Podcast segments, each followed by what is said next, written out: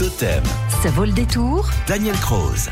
Lorsque revient le 14 juillet dans le sud Aveyron, Villefranche de Pana se prépare à célébrer l'été, l'arrivée des touristes dans les campings et les activités nautiques autour euh, de son lac, avec justement la célèbre euh, fête du lac qui aura lieu ce week-end. Daniel Cross, bonjour. Bonjour. On va s'y rendre, nous, aujourd'hui, pour euh, les 70 ans du barrage de Villefranche de Pana. Euh, on va voir euh, bah, avec vous comment il est né, quelles sont les caractéristiques de cette retenue? Alors, cette retenue s'étend sur 192 hectares. Elle a une capacité de 11 millions de mètres cubes d'eau. Et elle renferme des truites, des poissons blancs, des brochets, des goujons, des cendres, des tanches et des carpes, formant un paradis pour les pêcheurs. Et cette retenue appartient au complexe hydroélectrique du Pouget, qui associe les installations de Pont-Salar, Bages, Parelou, Villefranche-de-Pana et Alrance. Ce complexe a été construit entre 1947 et 1952, avec une mise à eau en 1951 pour le barrage de Villefranche, qui est édifié sur le ruisseau de l'Alrance, et son inauguration n'interviendra que le 9 août 1953. Et on relèvera qu'il n'y a pas eu à l'époque d'autres manifestations que celle-ci sur le Lévezou pour célébrer l'achèvement des travaux et surtout la mise en service des turbines du Truel dans la vallée du Tarn. Alors pourquoi, Daniel? Elle s'imposa à ce moment-là une grande discrétion pour ne pas déclencher de nouvelles polémiques tellement la construction des barrages avait provoqué de passion au lendemain de la libération et même jusqu'au moment de la mise à eau. Alors il y eut des animations nautiques autour du lac de Villefranche-Pana et on s'en contenta. Villefranche-Pana avait été l'une des cinq communes du Lévezou les plus touchées par les expropriations, mais la plus faiblement avec 110 hectares.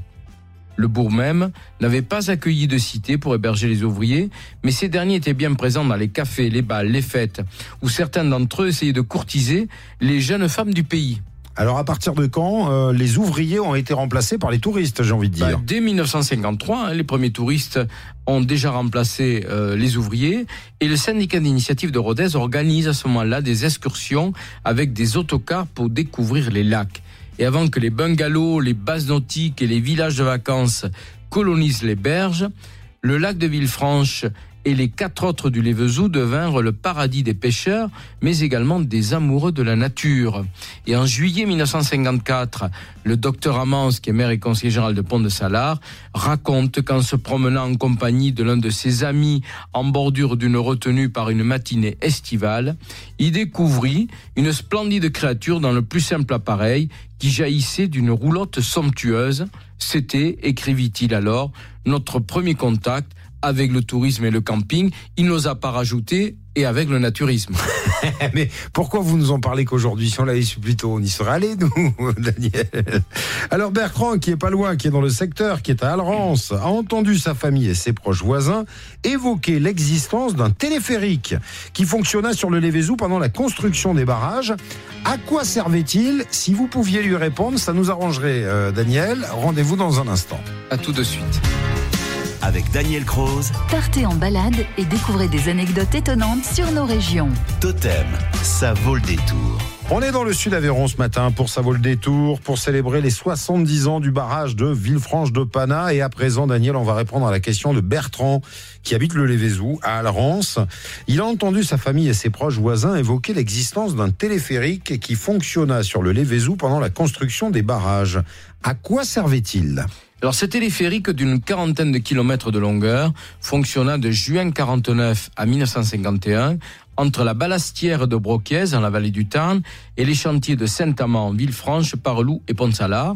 Les wagons transportèrent les agrégats de Broquiez pour la fabrication du béton jusque sur le Lévezou et du ciment de Pont-Salar en direction des autres sites, c'est-à-dire de Villefranche, euh, Parlou euh, et Saint-Amand. Il constitua une attraction avec les allées-venues constantes des bennes, qui étaient d'une capacité d'une tonne. Chaque benne euh, circulait au rythme de 130 bennes à l'heure pour les agrégats, ce qui est énorme, il y avait un va-et-vient permanent.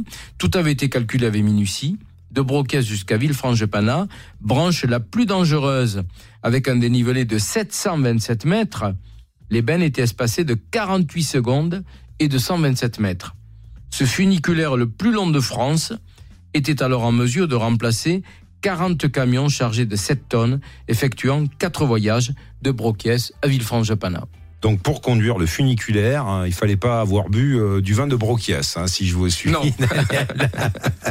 Et le vin de Broquies, c'est quelque chose. Ah, et c'était quelque Ah, chose. c'était quelque chose parce que malheureusement, pour avoir échangé récemment avec des auditeurs du secteur, ça s'est un peu perdu quand même. C'est hein. dommage. Voilà, c'est bien dommage. Euh, ben, on boira un coup euh, à la fête du lac, par exemple, hein, ce week-end, à Villefranche de Pana. Merci beaucoup, Daniel. À demain.